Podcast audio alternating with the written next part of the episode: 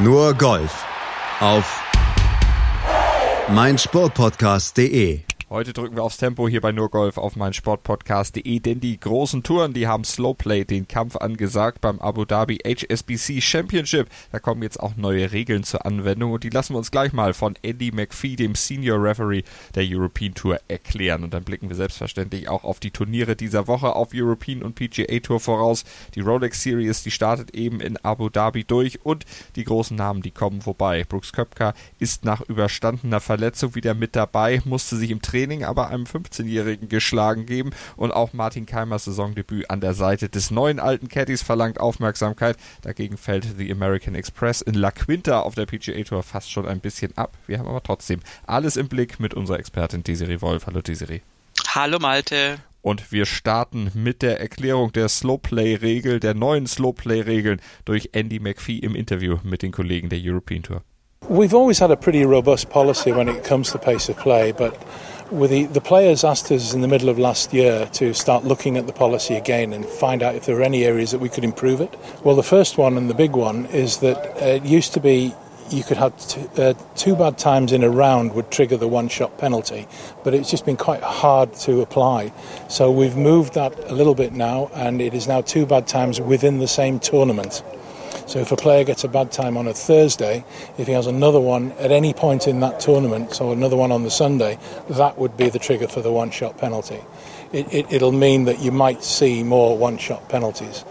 Um, the second change is that we operate a system of monitoring on the European Tour, which is kind of a precursor to timing. It doesn't count in the player's season long record, but every time you're monitored, then if you get a bad time in that period, that is going to count to the two, uh, two bad times being a one shot penalty. Last year, because it was a precursor to the timing, it didn't count, but it, it's going to count from now on.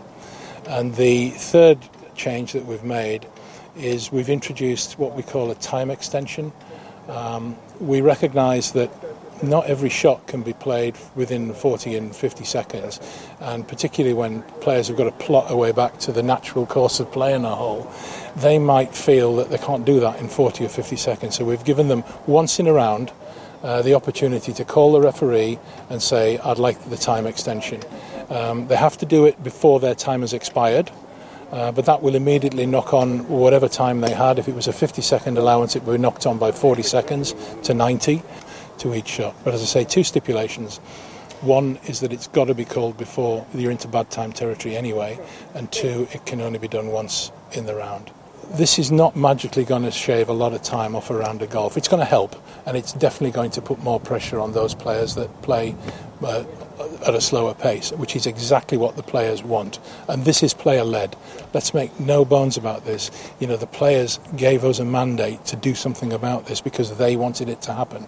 So that's why, in all the discussions that I've had with the players down on the range here, in advance of this policy becoming live, it's been a pretty positive reaction. And I think it's fair to say that the players want us to maybe move groups that we've been monitoring um, for intertiming and maybe a little quicker than we have previously. But that will depend on what we see from the players in question. Um, if they are getting on with it and they're playing within their limits, then there's no reason for us to do that because the, if they do have a bad time and go over, it's going to count towards the, um, the two in the tournament. I would stress that I think the expectation of this has to be realistic um, because there are a lot of factors that play into a slow round of golf, and it's not just about people playing slowly. There's all kinds of little delays that happen, and realistically, all the par fives play as par fours now. The guy, and if you know, if you are Thomas Peters that can hit it onto the second green here with your second shot, you can't do that until the group in front has cleared out of the way. So you've got to wait, and you know it, it takes a little bit of time. So there's lots and lots of factors that play into this. That we have some players out here that just take too long, and we want to see more done to encourage them to play quicker. Also, lange Erklärung von Andy McPhee, Desiree, was wir zusammenfassen können, es wird was getan und das ist gut. Und das ist gut so, genau. ja, das Slowplay ist ein never-ending Thema äh, seit, seit einiger Zeit. Und äh, ich denke, es ist wichtig, dass die Touren, auch die PGA Tour, da die Sanktionen klarer machen und auch verschärfen und dann äh, gibt es dann irgendwann auch eine Chance, dass sich was ändert. Ähm, die Spieler haben ja im Prinzip mehr oder weniger selbst gesagt, äh, Strafgelder, ja, nice, zahlen wir aus der Portokasse. Ähm, insofern ist die Bestrafung mit einem Strafschlag dann immer noch die wirksamste insgesamt und der Weg dorthin ist jetzt geebnet und das macht, glaube ich, Sinn. Und dann hoffen wir mal, dass wir das Ganze ein bisschen zeitlich gerafft kriegen, weil wir ja durchaus in den vergangenen Jahren da so ein paar wirklich äh, außergewöhnlich krasse Fälle von Slowplay hatten und die brauchen wir echt alle nicht. Es soll zügig vorangehen. Wir wollen Golf sehen und nicht so viel wie Menschen auf einem Platz stehen und irgendwie gar nicht genau wissen, was sie tun oder zumindest so tun, als wenn sie nicht wüssten, was sie tun, um das Ganze ein wenig rauszuzögern. Wir machen auch bei uns hier nahtlos weiter, gucken dann mal sportlich auf das, was in Abu Dhabi geboten ist. Da ist ja einiges geboten, was so die Namen im Feld dann einfach mal anbetrifft. Tommy Fleetwood ist zum Beispiel mit dabei, Brooks Köpker von mir schon angesprochen und auch Martin Keimer ist in Abu Dhabi mit von der Partie, beginnt seine Saison dort schon fast ja traditionell, wenn das Turnier so früh im Jahr liegt. Es ist eben auch ein Turnier, was Keimer liegt. Er hat es ja schon dreimal gewonnen. Ja, das ist allerdings ein paar Tage her. Und ähm, leider erinnere ich mich noch zu gut an 2015, wo er seine unfassbare Führung, ich sag gar nicht, wie viel das war, aber es ist ähm, äh, da, wo die zweistelligen Zahlen anfangen. ähm, sorry. Nee, ist wirklich, das, das ist, also glaube ich, immer noch ein traumatisierendes Moment gewesen für ihn in seiner Karriere. Gary Stahl hat damals gewonnen. Von dem hat man, äh, wenn ich das böse übertreibe, später nie wieder was groß gehört, aber ich glaube, der hat da Martin Keimer einen ganz mächtigen Knacks versetzt. Und ähm, insofern, also die Siege von Keimer Timer sind 2011, äh, 2010, liegen schon länger zurück und nochmal einer. Und ähm, trotzdem bleibt natürlich, äh, dass der Platz an sich Martin Keimer liegen müsste und dass er theoretisch in der Lage ist, dort zu gewinnen. Das ist ja schon mal gut zu wissen. Und jetzt kommt alles drauf an, wie er aus der Winterpause kommt. Und da kommt er auf jeden Fall in Begleitung raus, nämlich an Begleitung von Craig Connolly, sein neuer alter Caddy. Zum dritten Mal ist der jetzt wieder mit von der Partie. Und das haben die beiden gestern auf Instagram auch noch ein bisschen inszeniert. Man sieht eine Einstellung, in der Martin Keimer einen Abschlag macht. Dann geht die Kamera um Martin Keimer herum und hinter ja dieses große Schild, was eben dann auf der Driving Range in Abu Dhabi aufgestellt ist und dahinter versteckt sich Craig Connolly und der singt in bester Slim Shady Manier He's back, Craigie's back. Ja, dann ist er also zum dritten Mal wieder da.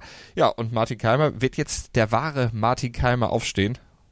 Naja, alle guten Dinge sind drei. Äh, oder? Ja. sagt man so. Ob es stimmt, keine Ahnung. Ja, wir werden sehen. Ich bin der Meinung, dass Greg Connolly tatsächlich äh, ein sehr, sehr guter Gegenpart zu Martin Keimer ist. Das habe ich auch schon öfter so formuliert und äh, insofern, ja, Trennungen von Caddies verstehen wir recht selten, weil wir da ja auch nicht mit äh, dabei sind und nicht in die Leute reingucken können. Aber äh, wir verstehen durchaus, dass es dafür Gründe gibt und ähm, in diesem Fall hat es einfach nicht so funktioniert, auch für beide Seiten offensichtlich nicht so funktioniert und ähm, dass man dann wieder zusammenfindet, weil man feststellt, dass es eigentlich doch irgendwie gar nicht so schlecht war. Das kennen wir auch aus, äh, was weiß ich, Beziehungen oder anderen menschlichen äh, äh, ja, Konstellationen. Und insofern ähm, schauen wir uns jetzt mal an, wie das, wie das funktioniert. Grundsätzlich kann ich mir schon vorstellen, ich meine, die haben auch auf diesem Kurs schon zusammen gewonnen. Das ist ähm, bewährt und jetzt vielleicht auch durch diese Auszeit wieder so ein bisschen aufgefrischt. Äh, gucken wir mal, was bei rauskommt gucken wir vor allen Dingen mal auf den Platz. 7583 Yards lang, neun Wasserhindernisse. Ja, und das Ganze natürlich sehr, sehr flach. Klar, ist in der Wüste und entsprechend auch den Witterungsbedingungen und dem Wind sehr ausgesetzt. Ja, da ähm, bietet man durchaus Angriffsfläche, wenn man da steht. Äh, dazu kommt, dass das absolut erforderlich ist, da präzise zu spielen, äh, die Fairways zu treffen, ähm, Fehler zu vermeiden. Und ähm, das klingt nämlich schon nach so einem Martin Keimer-Kurs, wenn ich das so sage. Insofern toi toi toi. Ähm, wird sich jetzt nicht ganz so krass hart spielen, weil es Regenfälle gab äh, in der vergangenen Woche. Die, das Wetter soll sich wohl bessern, aber es wird äh, wohl halbwegs äh, machbar bleiben dann. Aber es ist ein sehr interessanter Kurs. Und ja, wir haben ja auch ein interessantes Feld am Start. Das kann man absolut sagen. Ist natürlich Rolex Series und da kommen sie dann natürlich auch alle aus ihren Pausenlöchern, wenn man so will. Ganz genau. da sind dann ganz viele mit dabei. Wir haben Keimer schon genannt ähm, als mehrfachen Sieger, Tommy Fleetwood auch äh, Doppelsieger. Ähm, Paul Casey übrigens auch. Das sind die drei, die das Event mehrfach gewonnen haben. Und äh, natürlich nicht zu vergessen Vorjahressieger Shane Lowry. Ähm, und für alle interessant zu gucken, nach langer Zeit wieder mal Brooks Köpker am Start, nach seinen ganzen Kniequerelen. Ja, wird spannend zu sehen sein, ob er die dann auch tatsächlich ausgestanden hat. Das äh, hat sich ja dann immer so ein bisschen erst positiv, dann wieder zurückentwickelt, musste dann am Ende ja dann doch noch richtig operativ behandelt werden. Schwer einzuschätzen. Jetzt hat er eine äh, Trainingsrunde gegen einen 15-Jährigen verloren, gegen Josh Hill. Aber ich würde mal sagen, das hat jetzt keine großen Auswirkungen, oder? Nee, das hat jetzt äh, noch nichts zu sagen. Es ist halt jetzt wirklich eine Wundertüte. Wir können überhaupt nicht einschätzen, wie Köpka da jetzt aus, aus dieser Pause kommt. Er hat äh, zugegeben, dass diese Verletzungsgeschichte wirklich hart war. Ähm, besonders eben die Wiederverletzung. Also er hatte einen Knieeingriff und hat sich dann in Korea bei dem CJ Bridges die äh, das nochmal irgendwie angerissen. Patellasehne war es um genau. Patellasehne, genau. Und ähm, und das ist natürlich dann, also da hat er dann auch wirklich zugegeben, dass das gar nicht lustig war und sehr schmerzhaft war. Und dann ist so eine Ausfallzeit natürlich wenig angenehm. Jetzt hoffen wir mal, dass er wieder sich gut erholt hat und äh, auch an, angemessen wieder erstarkt dann hier auftreten kann. Aber das, äh, also ich würde sagen, da hat jetzt ähm, eine Trainingsrunde wenig Aussagekraft. Köpker ist noch dazu jemand, der da in Anführungszeichen pokern kann, das nicht mal absichtlich pokern, aber der da einfach jetzt vielleicht auch noch nicht das Letzte aus sich herausholt.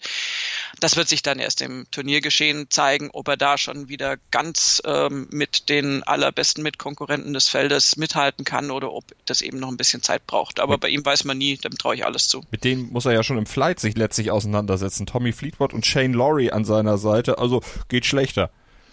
Äh, ja. ja, so mittel, ne?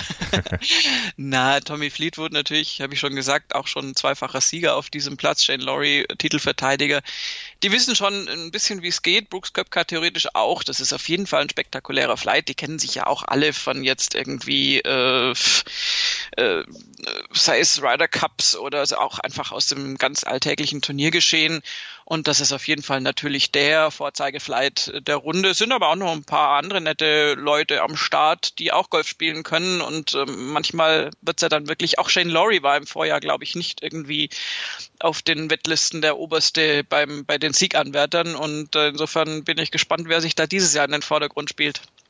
Vielleicht auch einer aus dem Flight von Martin Keimer, Louis Oosthuizen, Rafa Cabrera Beo. Kann sich wirklich sehen lassen. Sergio Garcia zusammen mit Patrick Kentley, der rüberkommt von der PGA Tour und Bernd Wiesberger. Also es ist einiges geboten in Abu Dhabi. Wir dürfen uns da auf vier Tage tolles Golf freuen mit hoffentlich gutem Ende oder zumindest einem Einsatz am Wochenende für Martin Keimer. Wir wollen mal ein bisschen niedrig anfangen mit den Erwartungen, aber da würden wir uns auf jeden Fall sehr, sehr drüber freuen. Ja, die Freude der European Tour darüber, dass sie so ein tolles Feld beieinander haben, ist dann vielleicht so ein bisschen das Leid der PGA Tour, obwohl auch das The American Express in La Quinta, auch wenn eben Leute wie Köpka nicht dabei sind, schlecht besetzt ist es auch nicht.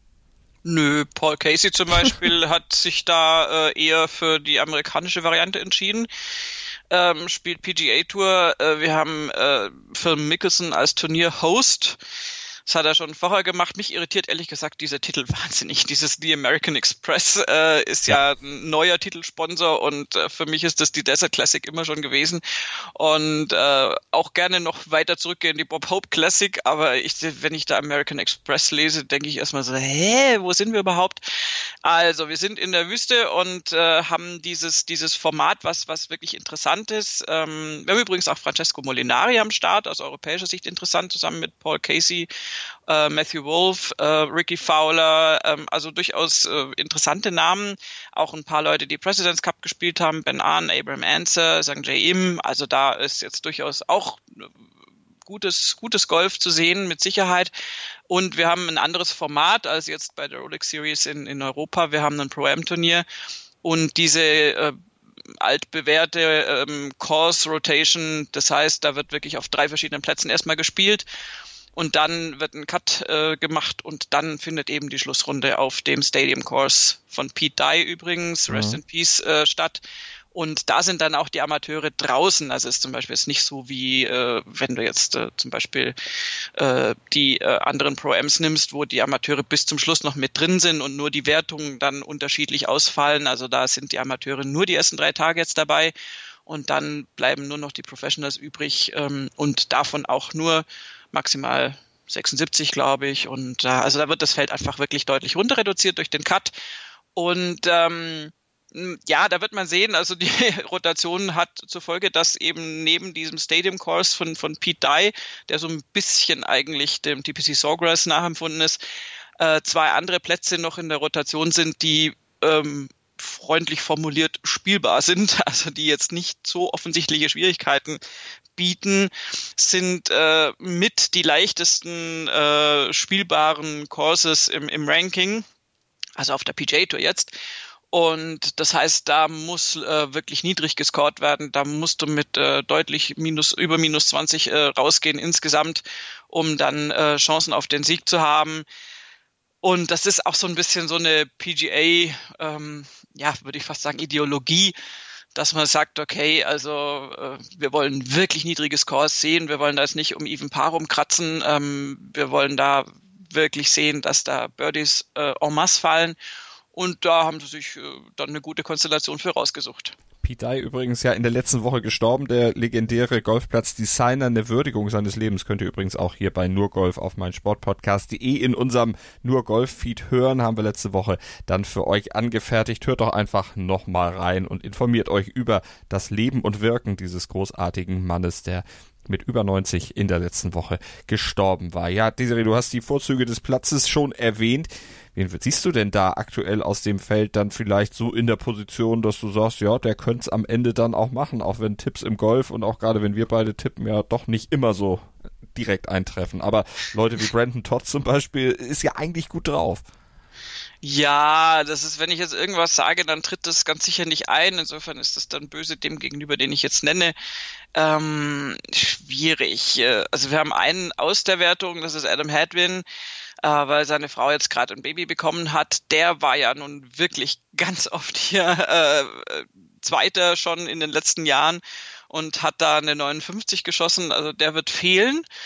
Ähm, ich könnte mir auch vorstellen, dass vielleicht Ricky Fowler schon, schon in Form ist. Ich habe keine Ahnung, was bei Fran Francesco Molinari zurzeit äh, zu holen ist oder was, was er da holen kann. Und dann läuft da noch ein Phil Mickelson rum, bei dem du auch nie weißt, was er macht. Das, das wäre jetzt mein letzter Tipp, aber also ich, ich möchte mich gar nicht festlegen. Aber irgendwo da wird sich schon jemand finden. Man, mir würde es gefallen, wenn so Leute wie Matthew Wolf da ähm, reüssieren würden, dem natürlich das sicher entgegenkommt, dass da so zwei ich sage jetzt mal auch so Bomberplätze dabei sind, wo du wirklich ganz, ganz niedrig scoren kannst. Aber also ich wage keine Prognose. Aber wir werden am Montag verkünden, wer das Turnier gewonnen haben wird. genau. Natürlich, ohne dann uns weit aus dem Fenster lehnen zu müssen, weil es dann ja schon feststeht, wenn nicht irgendwelche Wetterkapriolen das Ganze verschieben sollten. Aber Montag nur Golf auf mein Sportpodcast.de einschalten, dann kriegt ihr alles zum Golfwochenende, alles zu den Turnieren in Abu Dhabi und La Quinta natürlich bei uns geliefert. Freihaus mit dem Podcatcher eures Vertrauens oder direkt bei uns auf der Webseite auf mein Sportpodcast.de. Vielen Dank fürs Zuhören. Vielen Dank, dass ihr uns gewogen bleibt, auch in 2020. Und vielen Dank an Desiree. Gerne. Nur Golf auf meinsportpodcast.de. Willkommen bei meinsportpodcast.de. Wir sind Podcast. Wir bieten euch die größte Auswahl an Sportpodcasts, die der deutschsprachige Raum so zu bieten hat. Über 20 Sportarten Mehr als 45 Podcast-Serien, über 9000 veröffentlichte Podcasts und über 5 Millionen Podcast-Downloads allein im Jahr 2018. Wir sind Podcast. Wir sind meinsportpodcast.de.